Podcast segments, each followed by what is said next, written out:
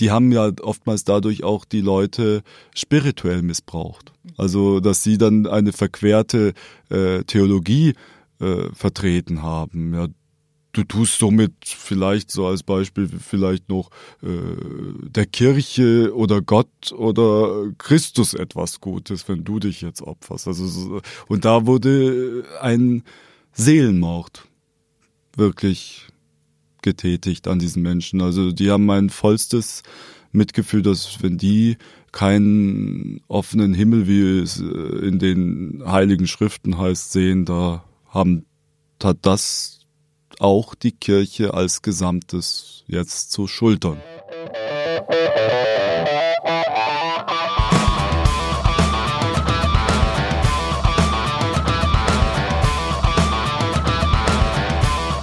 Willkommen zu einer neuen Folge von Sachs Pauli. Heute ist bei mir Fabian Plonetzka und er ist Priester. Das ist jetzt erstmal nicht so wahnsinnig ungewöhnlich, aber er ist erst 33 Jahre alt und hat sich sehr bewusst entschieden, diesen Beruf zu ergreifen, der heute, glaube ich, nicht unbedingt das allerbeste Image hat. Herr Plonetzka, schön, dass Sie da sind. Verraten Sie mir zum Anfang erstmal, warum man heutzutage Priester wird. Vielen Dank, Frau Pauli, für Ihre Einladung. Gerne bin ich der gefolgt.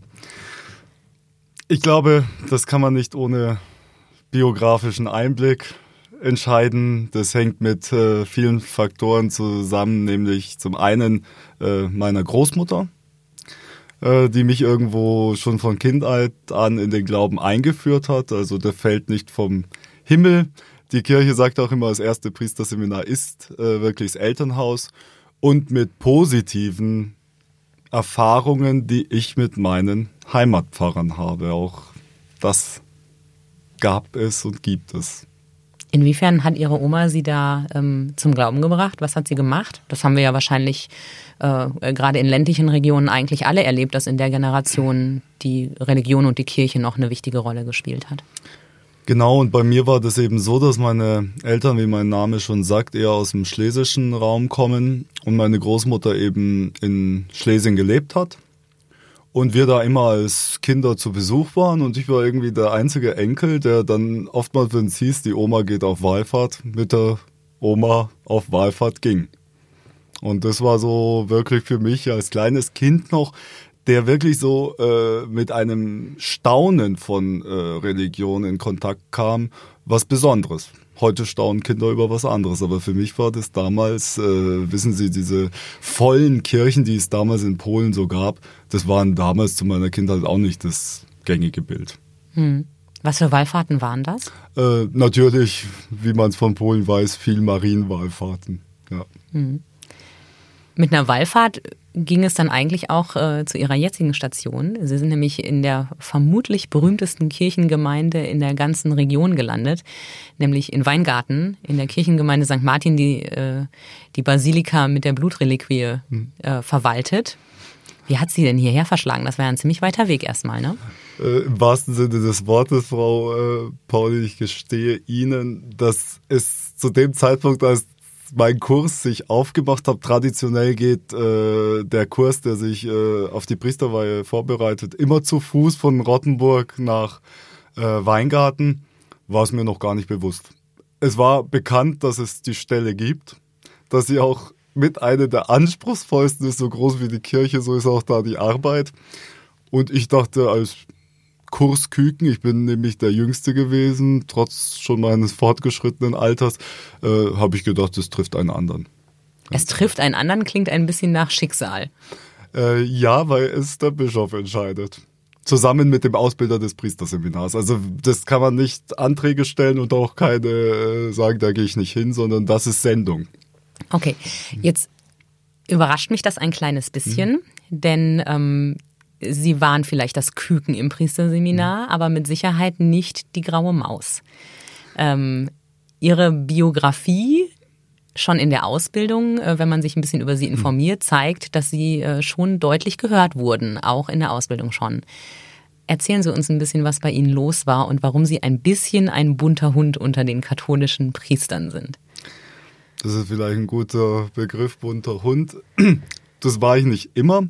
Eigentlich, wenn man äh, in meine Zeit als Schüler zurückblickt, habe ich zuerst normal äh, in Augsburg, äh, was meine Geburtsstadt ist, angefangen, in die Grundschule zu gehen. Aber interessanterweise weiß ich, dass meine äh, Lehrerin, die auch bei meiner ersten Messe in Augsburg dabei gewesen ist, gesagt hat, ich hatte immer schon den Wunsch, Priester zu werden. Auch schon äh, als äh, Grundschüler. Daran erinnern Sie sich aber nicht? Ähm, eher so mit von meiner Mutter und eben dieser Lehrerin. Aber ich hatte eine, muss ich sagen, Sympathie, muss ich schon sagen. Also für mich war schon die Kirche so mein Wohnzimmer. Und dann bin ich äh, erst, obwohl ich Klassenbester war, hat mich diese Lehrerin gesagt, ich sei sensibel, ich soll nicht zuerst aufs Gymnasium und bin auf der Hauptschule gelandet. Da war ich natürlich restlos unterfordert, bin auf die mittlere Schule gegangen, Realschule und nach der Realschule habe ich mich dann bewusst entschieden, durch einen äh, mir befreundeten äh, Theologen, der eine Zeit äh, auch Auszeit genommen hat als Mesner in dieser Heimatkirche St. Moritz in Augsburg, dass der sein Abitur in Bamberg nachgemacht hat an einer Karmeliten äh, Ordensschule, also das Gymnasium habe ich dann äh, vier Jahre lang in äh, Bamberg mhm. absolviert in einem Internat äh, also mit auch einem schon so Eindruck, wie es dann werden könnte im Priesterseminar, weil das war auch Aufstehen, Gebetszeiten, Mittagessen, äh, nur unter Jungs. Die Schule war zwar offen auch für Mädchen, aber das Internat war nur für Jungs und auch die, was schon einen Wunsch hatten, Priester zu werden.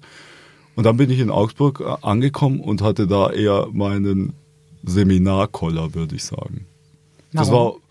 Das war, was ist da passiert? waren zumindest das fünfte Jahr. Ich habe zwar mein Hebraikum gemacht, habe also fleißig studiert und bin da, wenn man es kirchenpolitisch bemühen wird, glaube ich, zur falschen Zeit am falschen Ort irgendwo gewesen. Also es war für mich immer so lange Vorbereitungszeit, das zu machen und dann äh, eine nüchterne äh, Bauchlandung zu merken, so will ich das nicht. Und es waren dann so ein bisschen die Umstände des damaligen Bischofs, der natürlich viele aufgenommen hat, die nicht unbedingt für ein irgendwie gemeinsames Klima, sondern eher ein gespaltenes gesorgt haben. Und ich mich dann frei entschieden habe, frei zu studieren. Der Theologie war das Richtige und habe mich dann entschieden, nach München zu gehen. Und das hat natürlich äh, wesentlich beigetragen, dass ich dann irgendwo äh, dann auf einmal wie ein heiliger Paulus mich in, nicht in Korinth wiederfand, sondern in München, wo äh, es dann bunter zuging, würde ich mal sagen. Ja. ja, Sie haben das jetzt sehr elegant mhm. umschrieben und ein bisschen umschifft, aber in St. Moritz war ganz schön was los. Mhm. Ähm, wenn es um sie geht. Also wenn man äh, sich ein bisschen über sie informiert, mhm. dann äh, stößt man unweigerlich auf eine massive Kritik an einer angeblichen Messe, die ähm, alles andere als, sagen wir, äh, konservativ gewesen ist. Mhm. Also da ist offensichtlich ein halbnackter Tänzer da gewesen und es gab konservative Stimmen, die sich wahnsinnig über, diese, ähm, über diesen Gottesdienst aufgeregt haben. Was können Sie dazu sagen und was war da los? Zuallererst natürlich, dass ich von rechten Kreisen instrumentalisiert worden bin und da kann ich gleich eine Korrektur an Sie, Frau Pauli, äh, liefern. Es war keine Messe. Mhm. Es war nur ein Vorbereitungsfesper äh, auf den großen Tag, der darauf folgte.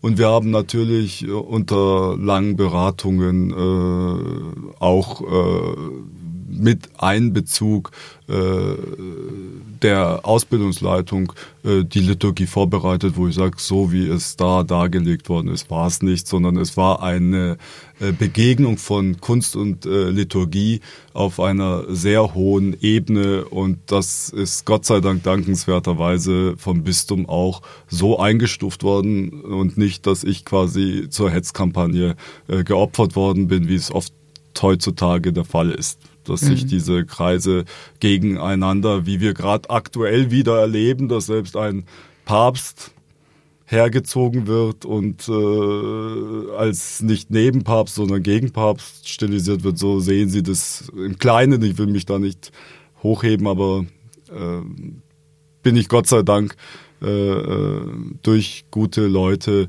da durchgeführt worden, aber es war nicht einfach. Mhm. Also da merkt man auch, äh, zu was Christen, äh, die sich irgendwo fundamentalistisch äh, bewegen, äh, fähig sind. Nach Nächstenliebe klingt das nicht gerade. Nein, das war für mich dann auch ein herber Schlag, aber ich habe daraus gelernt, zumindest äh, auf Leute zu setzen, die äh, eine Theologie, die sich von einer Gotteserfahrung her speist, ähm, beiseite gehabt. Also das war das Positive. Also das ist immer das, was einem Hoffnung schenkt, dass man sagt, dass man nicht falsch lag. Also ich glaube, wer da auf Gott vertraut, weil das habe ich da in dem Fall, dass ich sage, äh, den Propheten ging es nicht anders. Hm, das heißt, sie haben dann quasi hingenommen, dass sie es ein bisschen abbekommen haben, so nenne ich das mal. Äh, aber sie wussten, dass sie nichts falsch gemacht haben in dem Moment. Ich glaube, wenn man Visionen hat, dann wird man verletzbar. Also da kann man es auch in der Politik erfahren. Also mhm. das ist immer so. Also Neuerungen haben mit äh, auch äh, äh, Reaktionen zu tun, die oftmals nicht so positiv sind. Ich pauschalisiere jetzt, das mhm. schicke ich voraus, mhm. aber da ich selber Katholikin bin, mhm. behaupte ich, dass ich das darf. Mhm. Ähm, mit Visionen und Neuerungen und Fortentwicklungen hat sich die katholische Kirche nicht gerade sehr berühmt gemacht. Äh, ist das ein ganz grundsätzliches Problem und woran liegt das aus Ihrer Sicht? Warum ist die katholische Kirche so wahnsinnig konservativ und langsam darin, äh, die Realität, die ja auch, also ihre Mitglieder eigentlich einfordert, ähm, auch anzuerkennen und umzusetzen? Wissen Sie, Frau Pauli, das ist, hängt mit der Geschichte zusammen. Also die Kirche ist auch krisenerprobt. Und sie, wenn Sie da wirklich in die 2000-jährige Geschichte reinblicken, merken Sie auch, was sie durchgemacht hat. Und sie natürlich dann auch eher äh, vorsichtig agiert, weil sie merken jetzt gerade äh, das, was wir aktuell, was ich vorher schon erwähnt habe, mit äh, Gegenpapst und aktuellem Papst haben.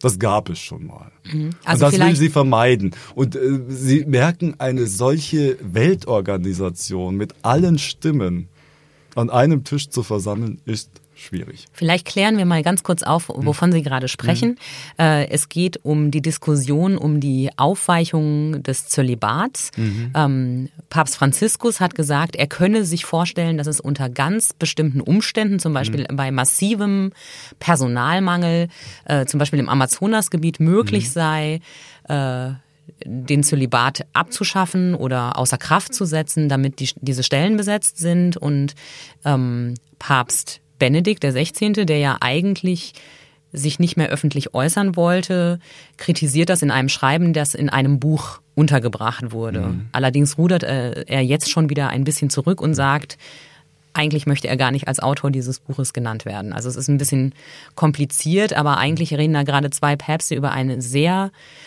heiß diskutierte Thematik der katholischen Kirche und ganz viele Gläubige sind total ähm, hin und her gerissen und man merkt, dass die Forderung nach, dem, nach der Aufhebung des Zölibat äh, sehr heiß diskutiert wird. Und eigentlich, so zumindest das, was ich wahrgenommen habe, was ich in verschiedenen Foren gelesen habe, sind die Gläubigen eher dafür, es aufzuheben. Richtig, das wäre aber so eine Auffassung hier eher in Deutschland. Da merken Sie es. Es mhm. ist ein regionales Thema. Sie sehen, äh, Papst Franziskus will es für den Amazonas irgendwo öffnen. Also man sieht, man muss es immer so verstehen, runtergebrochen, äh, der Papst steht für das Ganze. Mhm. Da gibt's eben nur einen Papst, auch trotz unseres jetzt lebigen, leb, lebenden äh, Papa Emeritus. Äh, er weiß es, dass Papst Franziskus sein Papst ist. Mhm. Das hat er auch mal gesagt. Mhm. Mein Papst ist Papst Franziskus. Er wird aber hergenommen und äh, eben für eine Position, die er wie lehramtlich hinstellt und Sie sehen, es tangiert, wenn Sie auf, auf Ihre Frage zurückzukommen, nicht die Lebenswirklichkeit der Gläubigen hier. Also das sind auch so Randthemen, wo ich oftmals merke, ich persönlich, wenn das Thema jetzt gerade ist, würde auch für die Freistellung äh, sprechen, persönlich würde ich mich aber für den Zölibat entscheiden, nach meinen Erfahrungen. Warum? Weil, weil ich, wie gesagt, anfänglich schon in München äh, auch Beziehung gelebt habe und weiß äh, auch, dass gut an Betracht einer jetzt eher sexualisierten Alltagswelt, fast übersexualisierten Alltagswelt äh, zu zeigen, dass, und das ist für mich vielleicht schon vorweggegriffen, äh, unser Krisenmoment in der deutschen Kirche, äh, der Glaube hat immer mit Beziehung zu tun und Sie sehen sehr oftmals, wie flüchtig Beziehungskonstrukte unserer Zeit heute sind. Menschen haben, nehmen Sie das digitalisierte Zeitalter hinzu, äh, Mühe, äh, Beziehungen noch zu halten äh, und zu tragen. Und deswegen ist das ein bisschen flüchtig. Und ich glaube, äh, deswegen ist das ein Zeichen der Zölibat zu sagen, es geht eigentlich um eine Beziehung. Aber tun Sie damit nicht ganz vielen evangelischen Pfarrern und Pfarrer-Ehepaaren, die äh, lange stabile mhm. Beziehungen führen und äh, glücklich sind und Kinder haben und nicht Deswegen eine flüchtige bin ich für die Freistellung. Ich bin also dass man sich aussuchen kann. Äh, ja, genau für die Freistellung. Also ich, äh, ich persönlich würde äh, das Gut des Zölibats da auch als ein beispielhaftes Leben sich für andere hinzugeben. Also wie es also an diesem Religionsgründer Jesus abzulesen ist, wirklich ähm, wäre für mich auch wie ich meinen Berufsalltag erlebe, dass ich sage, ich baue auf Beziehungen brauche aber nicht dieses Exklusive in dem Sinne, dass ich sage, äh, das bekommt letztlich, das ist immer wieder dieselbe, das kann man nur im Glauben irgendwo im Persönlichen verstehen und vollziehen. Also da scheiden sich, weiß ich, oftmals die Auffassungen.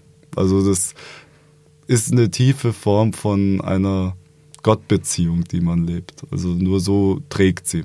Also das wäre sonst nicht mehr nachvollziehbar. Deswegen teile ich das auch, dass die Anfragen kommen bezüglich des Zölibats und äh, dass man äh, eine Partnerschaft lebt. Aber ich habe es so für mich nur im Moment erlebe ich es als kostbar.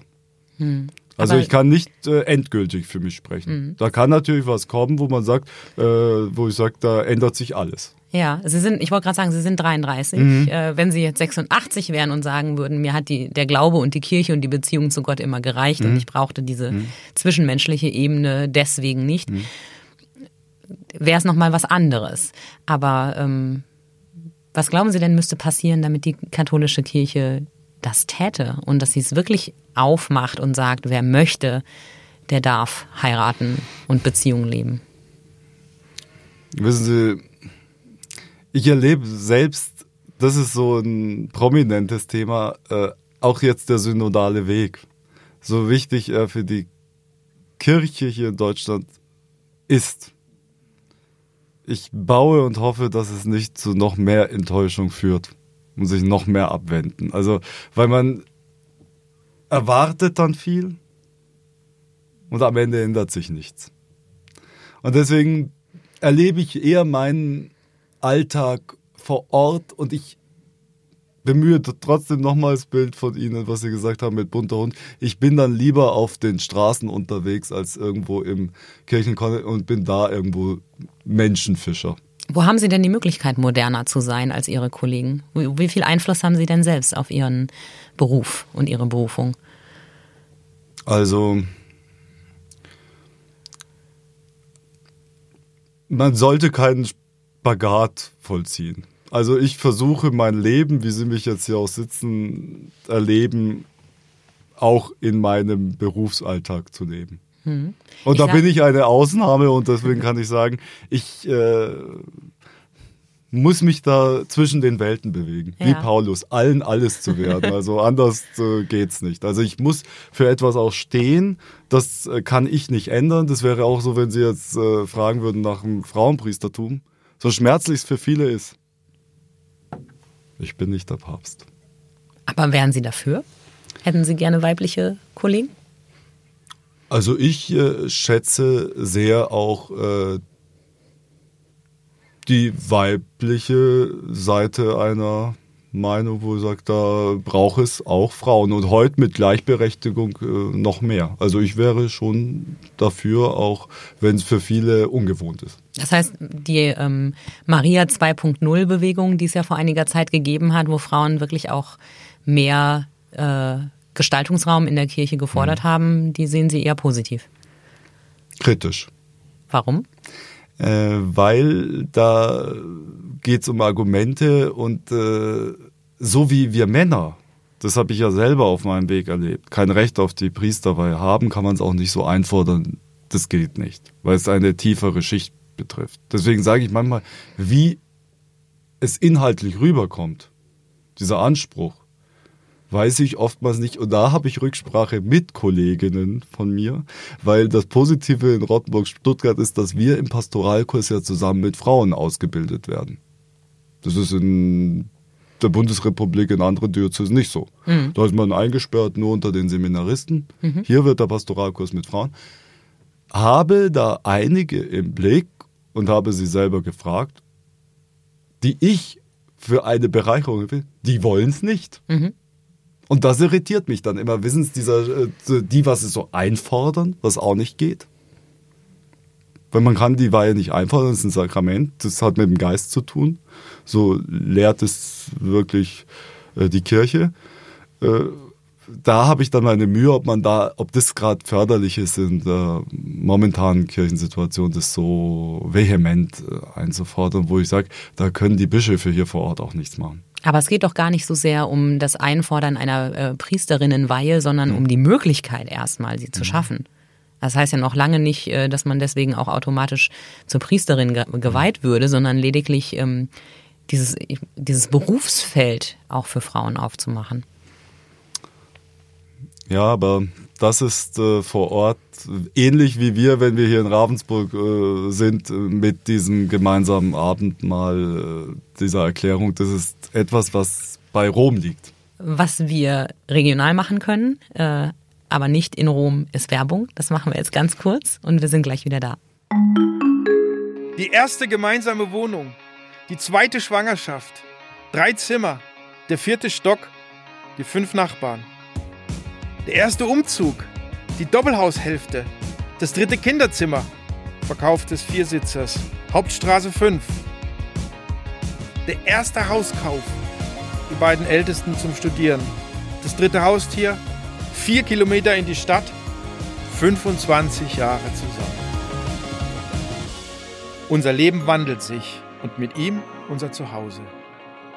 Gut, wenn man einen Partner hat, der in all dem Wandel den Überblick behält. Bauerimmobilien. Immobilien sicher kaufen und verkaufen seit 1994. www.bauer ohne e-immobilien.de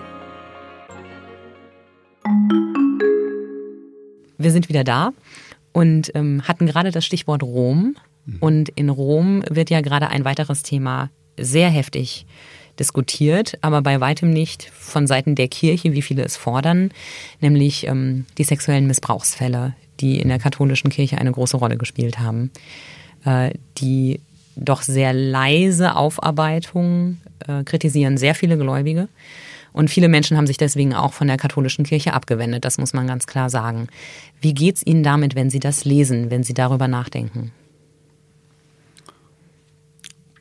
Ich muss Ihnen sagen, da bin ich einfach nur sprachlos, weil ich, wie ich es anfänglich erwähnt habe, ja durch meine Heimatpfarrer eher positiven Eindruck hatte von diesen Menschen, die oftmals äh, ja, in den höchsten Himmel äh, geschoben worden sind, diese Priester.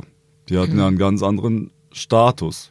Und das war ja mitunter, dass man sagt, ein Hauptproblem ist der sogenannte äh, Klerikalismus erklärt. Also wenn man sagt, man äh, hat nichts Menschliches mehr. Mhm. Und das hat dazu geführt, dass die sich als solche Untouchables gefühlt haben. Also diese Priester, die gemeint haben, mir passiert ja nichts. Das war ja auch so. Es gab ja tatsächlich Fälle, wo Missbräuche nachgewiesen waren und wo Pfarrer nicht aus der Arbeit gezogen wurden, sondern sie wurden versetzt und durften weiterhin arbeiten, durften weiterhin mit Kindern zu tun haben. Es gab ja keine harten Konsequenzen und es gab auch keine Strafen, wie sie jeder Normalbürger bekommen hätte, dem sowas nachgewiesen wurde. Das ist ja der eigentliche Skandal. Das ist ja nicht so, als ob das alles nicht bekannt gewesen wäre.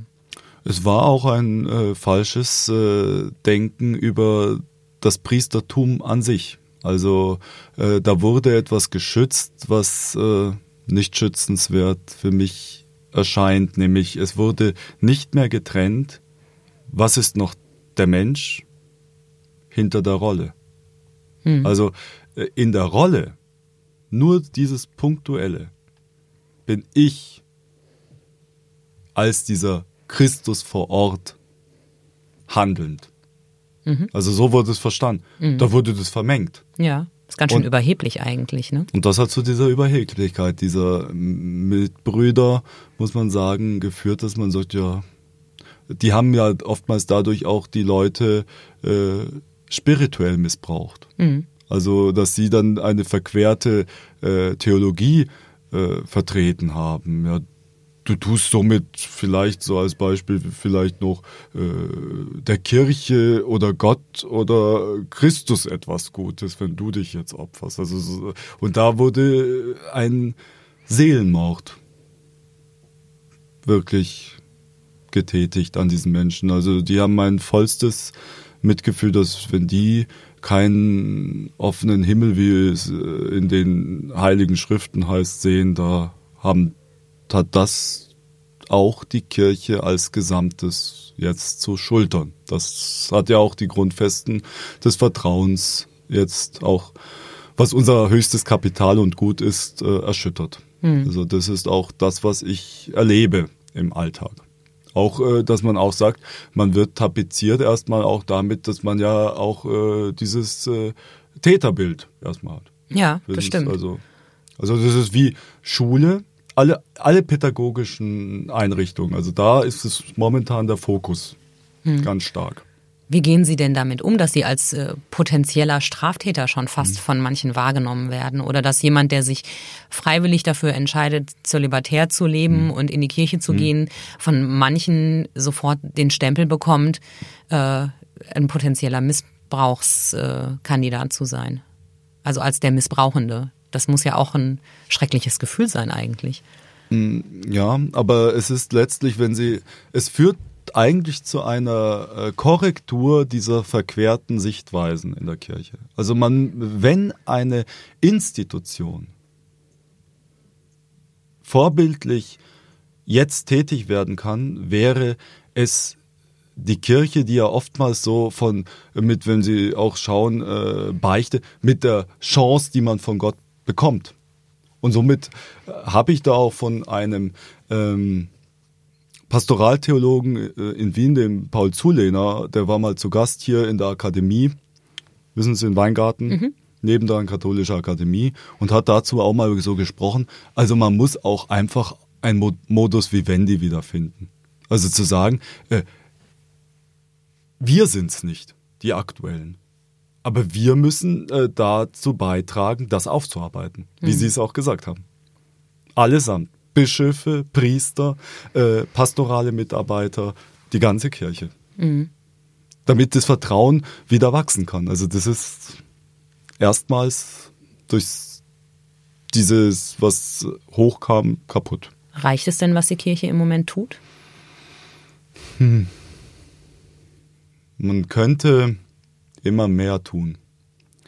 Aber was ich so, also unser Bistum, das weiß ich von unserem Bischof auch wirklich äh, vom, der lädt ja uns äh, Weihekandidaten auch zum Frühstück ein.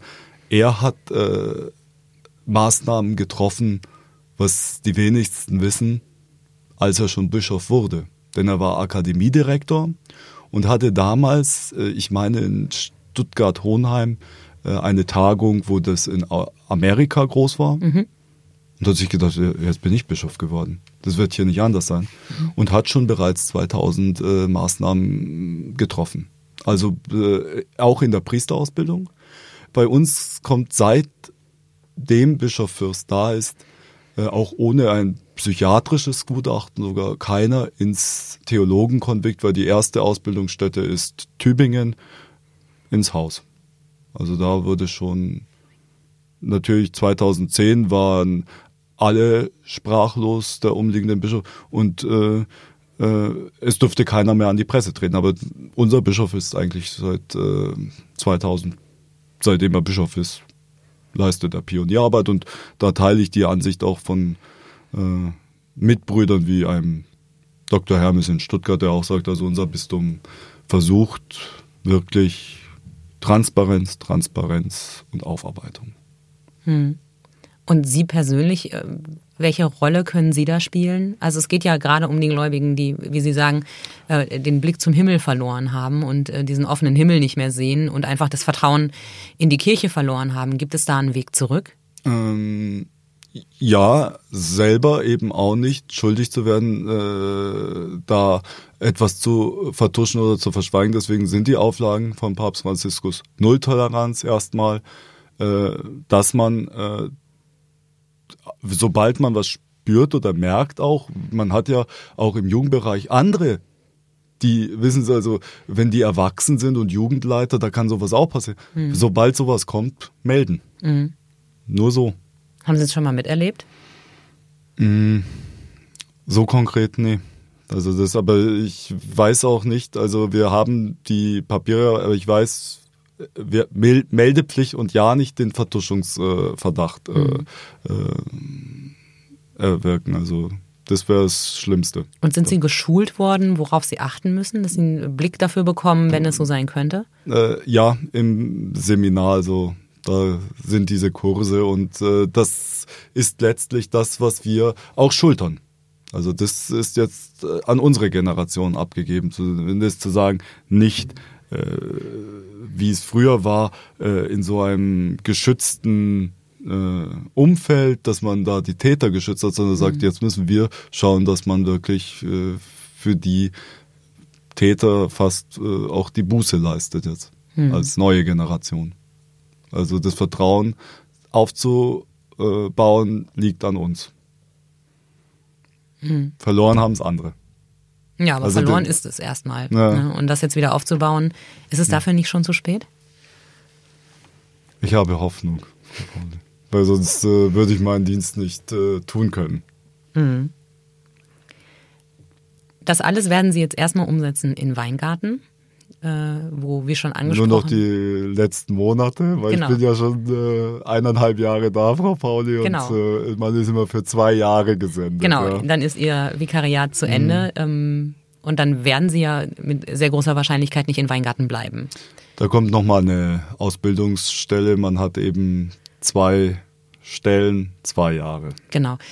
Jetzt sind Sie aber in einer Gemeinde gelandet, äh, die eine, eine absolute Sonderstellung in der Region hat, äh, durch den Blutritt, durch diese Prozessionen und für ganz viele Menschen von ganz großer Bedeutung ist. Wegen dieser Reliquie, wegen der Wallfahrt. Ähm, wir hatten ja schon mal einen Experten hier zum Brauchtum und zur Kirche in der Region, äh, den Jürgen Hohl aus Weingarten. Der sagte, er sei überzeugt davon, dass es sogar die weltweit größte Reiterprozession ist mhm. und nicht nur die in Europa. Ähm, wissenschaftlich belegt ist das nicht, mhm. aber es, sagen wir, es ist nicht unwahrscheinlich, mhm. dass er recht hat. Wie haben Sie als Auswärtiger dieses Brauchtum, diese Tradition und dieses wirklich sehr alte, äh, was Weingarten ja auch mhm. prägt, wie erleben Sie das?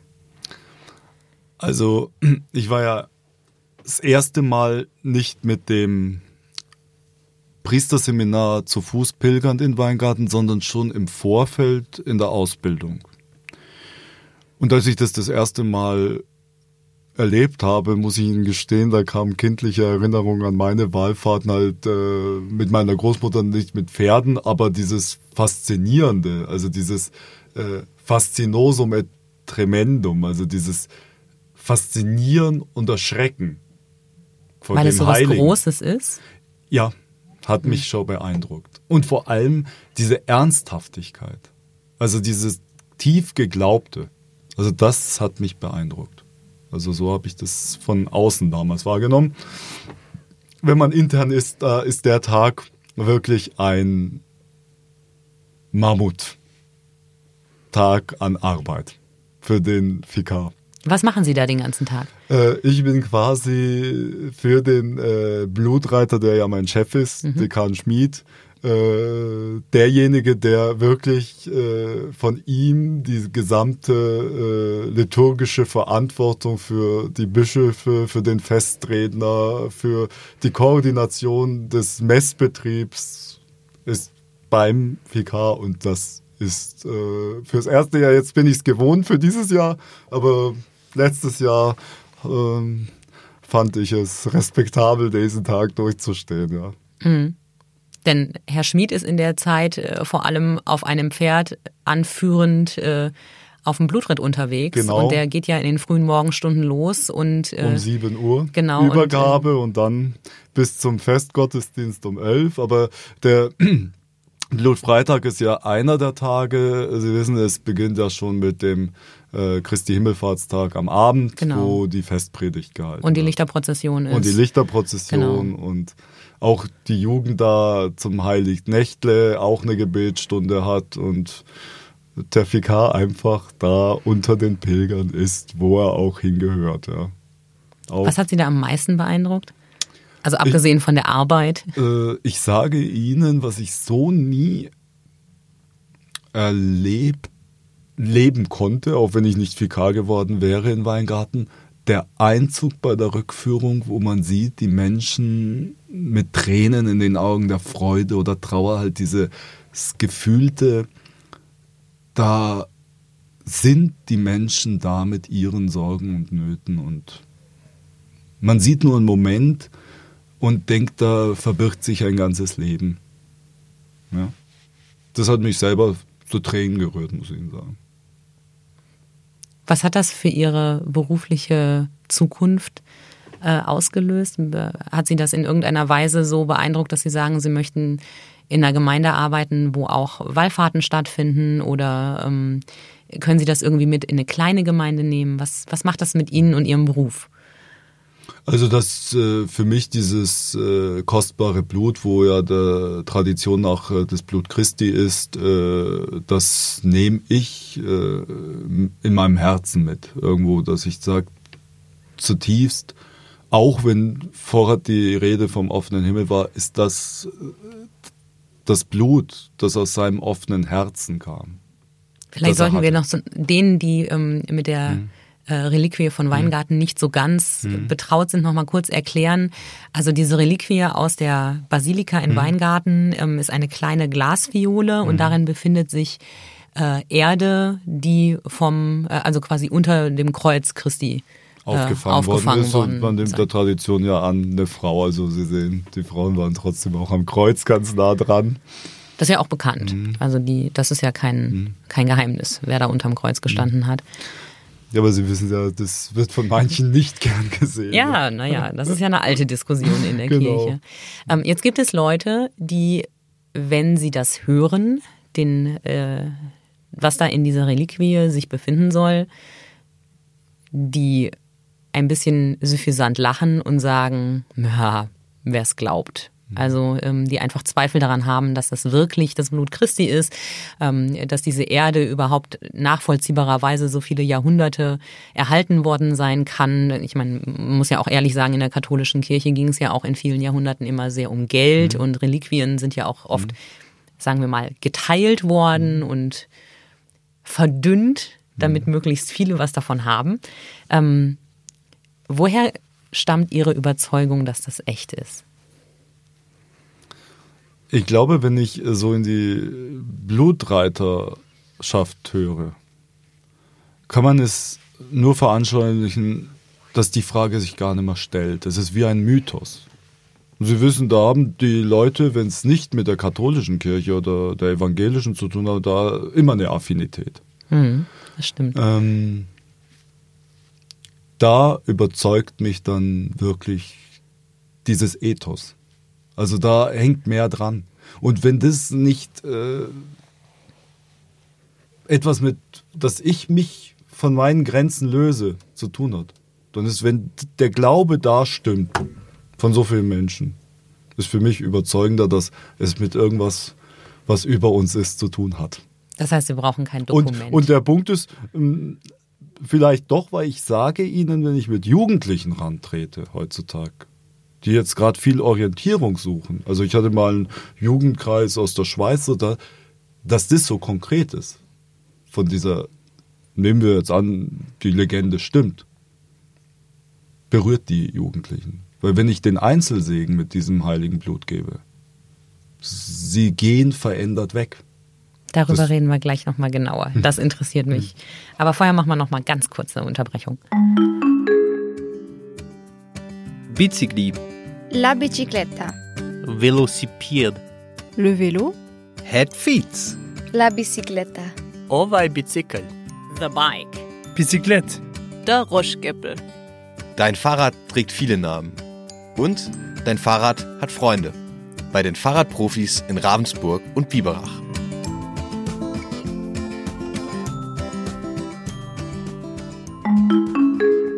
Sind wir wieder. Sie haben gerade gesagt, wenn Sie den Einzelsegen mit der Reliquie geben, den Jugendlichen, äh, gehen sie verändert weg. In, also erstmal, wie viel äh, Zugriff haben Sie auf diese Reliquie außerhalb des Blutfreitags überhaupt? Wann geben Sie diesen Einzelsegen und vor allem, inwiefern sind die Jugendlichen dann verändert? Frau Pauli, also jeden Freitag um 19 Uhr ist Abendgottesdienst und der schließt mit dem Einzelsegen. Also die Menschen können nach der Messfeier noch vortreten. Das ist, gehört zum Wallfahrtsbetrieb dazu, auch außerhalb des Blutfreitags. Das hatte mit einer Anfrage äh, zu tun von dem äh, Gebetshaus Immanuel hier in Ravensburg. Und die hatten ein Workshops-Wochenende und äh, derjenige, der den geleitet hat, ist jeden Freitag da und wollte das den Jugendlichen ermöglichen. Und da hatte ich dann nämlich einen Menschen, der mir das dann rückversichert hat, dass das für die Jugendlichen der Höhepunkt gewesen ist. Und da bin ich als äh, äh, Priester natürlich schon hellhörig zu sagen, was berührt die Menschen heutzutage. Und das ist anscheinend so eine Form, wo ich sage, äh, die kamen mit ihren vielleicht Sorgen oder auch mit ihrem Dank und haben darin irgendeine Wende erlebt. Und das ist ja der Segen. Also äh, zu segnen und zum Segen zu werden. Also das wäre das Ideal auch für alle Religionen. Also ich bin auch in Rücksprache mit, mit äh, anderen äh, Religionsvertretern oder Gläubigen, die äh, wo das Positivste ist, ich gehe gerne immer abends äh, in äh, das griechische Lokal am Fuße der Basilika, da sitzt ein äh, bekennender äh, Moslem, der bewusst immer in die Basilika geht und sagt, es ist auch für ihn das Haus Gottes. Das ist ja schön. Mhm. Der ist weiter als der synodale Weg in mancher Hinsicht, ne? Deswegen sage ich ja, ich lebe von äh, konkreten Erfahrungen und kann das andere auch sein lassen. Aber das ist immer die Trennung von Institution und äh, Glaube. Und ich, äh, ich meine, den Glauben muss man erleben. Und das wäre vielleicht so auch das Konkrete, was diese Jugendlichen irgendwo mitgenommen haben. Hm. Was Also- erleben Sie denn mit der Jugend in Ihrer Funktion als Lehrer? Denn die haben Sie ja auch. eine Offenheit für religiöse Fragen. Also man äh, kann sagen, inhaltlich, da äh, müssen wir uns auch an den Bildungsplan halten, also den kann ich auch nicht einfach abändern. Ich bin ja hier in Ravensburg im Klösterle. Das ist ja in einer in katholischer Trägerschaft, wo ich sage, da sind schon nochmal, da habe ich schon auch Luxuszustände als Lehrer. Hm. Wie alt sind Ihre Schüler da? Ähm, Ich würde sagen, jetzt habe ich momentan achte, neunte Klasse. Also so um die 15 ungefähr. Genau. Mhm. Gerade die äh, Achter, die sich auf die Firmung vorbereiten. So. Und wie erleben Sie diese Jugend? Also Eher, äh, wie gesagt, offen für religiöse Fragen. Äh, äh, sprachlich äh, müssen wir, und das ist für mich eben das Gute, nehme ich da letztlich äh, viel von den Jugendlichen mit. Weil die fordern einen anders heraus. Die lassen auch nicht locker. Können Sie mir ein Beispiel geben? Ähm, zum Beispiel, wenn Sie das auch vorher das prominente Thema, dass die natürlich, weil das ja reine Mädchenschule ist, es nicht nachvollziehen können, wieso in einer heutigen Zeit nicht, wenn man Interesse hat, auch Frauen Priesterin werden. Mhm. Also das war, weil wir äh, das Thema hatten, äh, dieses äh, Halbjahr äh, Reformation. Mhm. Da erleben sie es ja anders. Absolut. Bei der evangelischen Kirche. Ja. Eindeutig. Und da muss man natürlich dann auch eingestehen, dass ich sage, das ist zwar eine alte Leier, aber für die katholische Kirche äh, ist es als Arbeitsmappe in Rom. Also mehr kann ich nicht machen. Als Arbeitsmappe sehr schön ähm, auf dem To-Do-Stapel sozusagen. Ich bin überzeugt, dass es irgendwo, wenn der Geist wirklich nicht irgendwo im Käfig eingesperrt ist in Rom, auch irgendwann das wieder vollbringen wird, um die Kirche für das nächste Jahrhundert zu rüsten. Das nächste Jahrhundert. Das heißt, Sie rechnen damit noch äh, so 80 Jahre müssen wir noch warten oder was ist Ihre Prognose?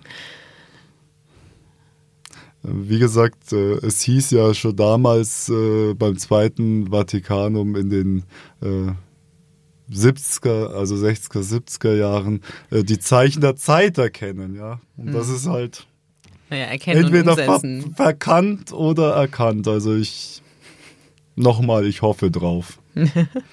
naja, die Zeichen der Zeit zu erkennen und sie dann auch umzusetzen, sind ja zwei verschiedene. Hm. Also ich finde, es ist schon Segen, äh, dass man sagt, äh, es zeigt sich immer auch äh, in der Papstgeschichte. Es ist jetzt gerade auch ein Papst aus den, einem anderen, wie gesagt, Kontinent, wo ich sage, der bringt auch, merken Sie, anderen Wind rein. Mhm. Für viele Römer schwierig. Jetzt geht es Ihnen ja ganz ähnlich so wie mir wahrscheinlich. Mhm. Ähm, der Papst ihrer Kindheit und Jugend war immer Papst Johannes Paul II. Hat ja einfach eine, ein sehr hohes Alter erreicht mhm. und äh, bis es einen neuen Papst gab, war eigentlich ihre komplette Kindheit und Jugend von ihm geprägt. Mhm. Dann kam Benedikt, jetzt Franziskus.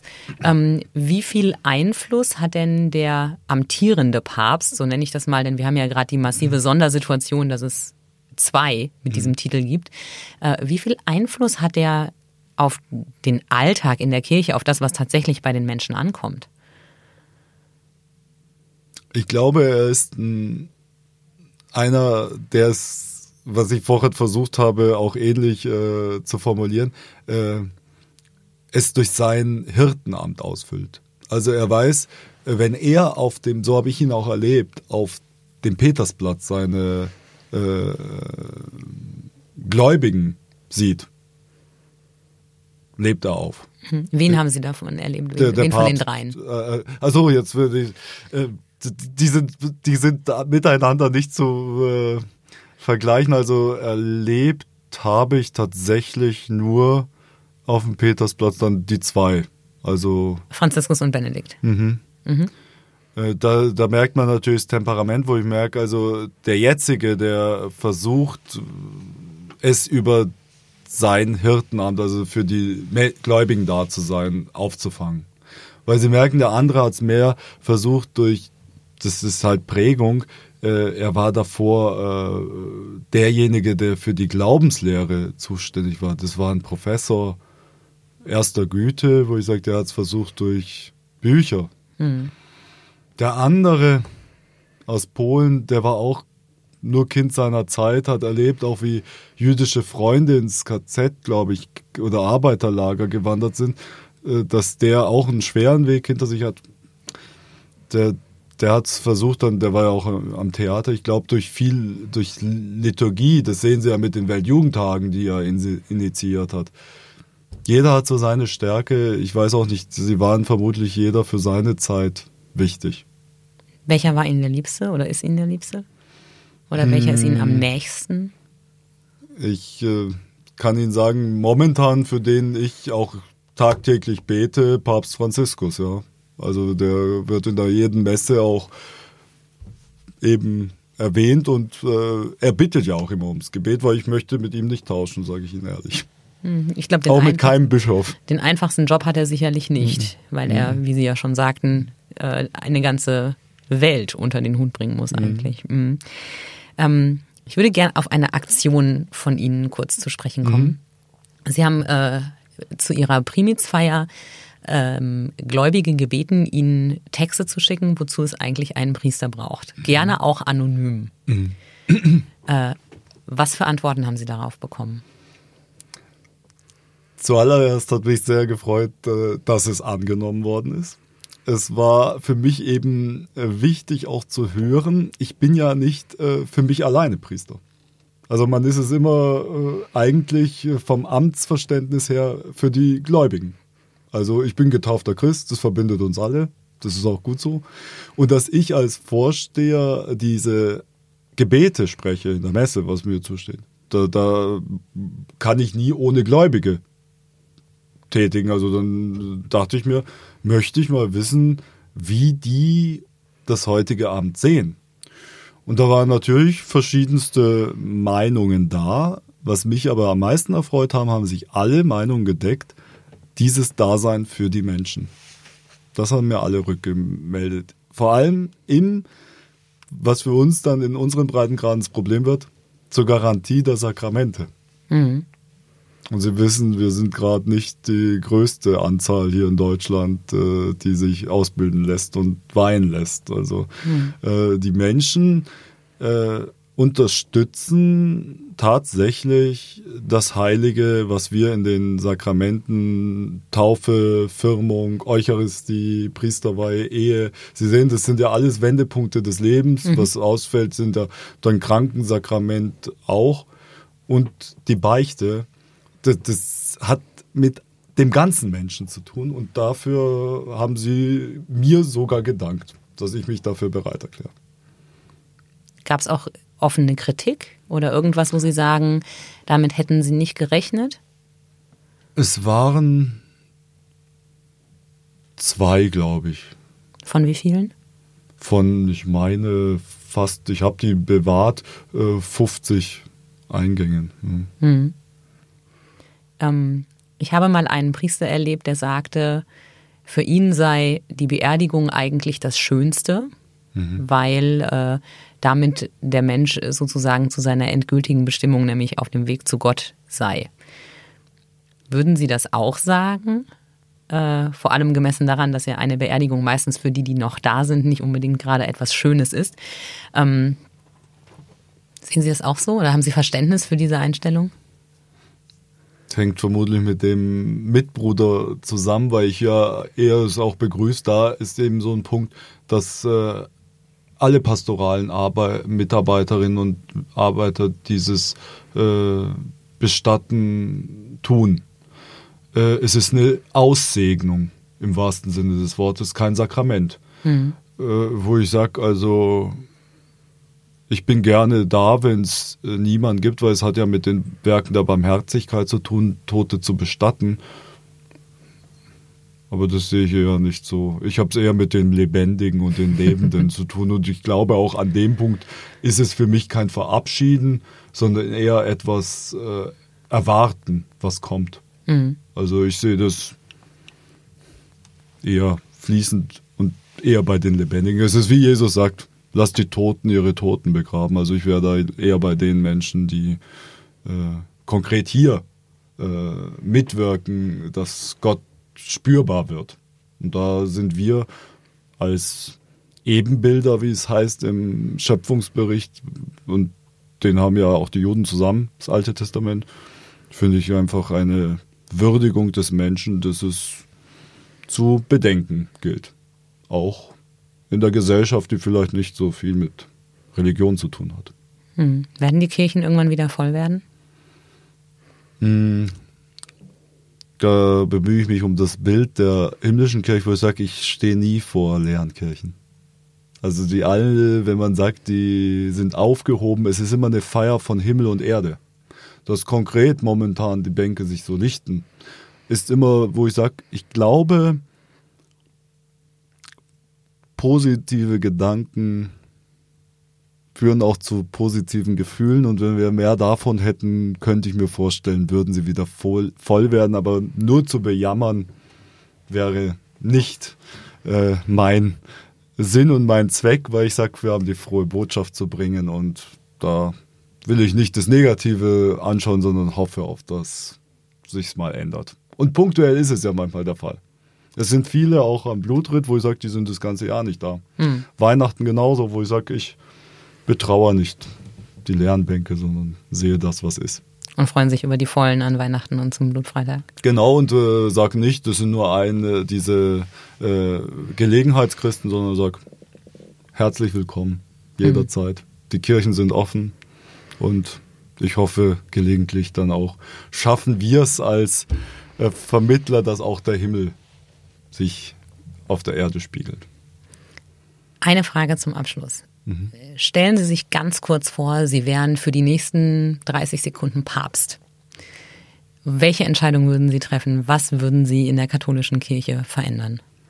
Für die momentane Situation äh, mir eine Frau als Beraterin suchen. Okay. Gut. Vielen Dank für äh, Ihren Einblick in Ihr Leben, in Ihren Beruf, in eine nicht ganz einfache Branche gerade. Schön, dass Sie bei mir waren. Sehr gerne, Frau Pauli. Tschüss.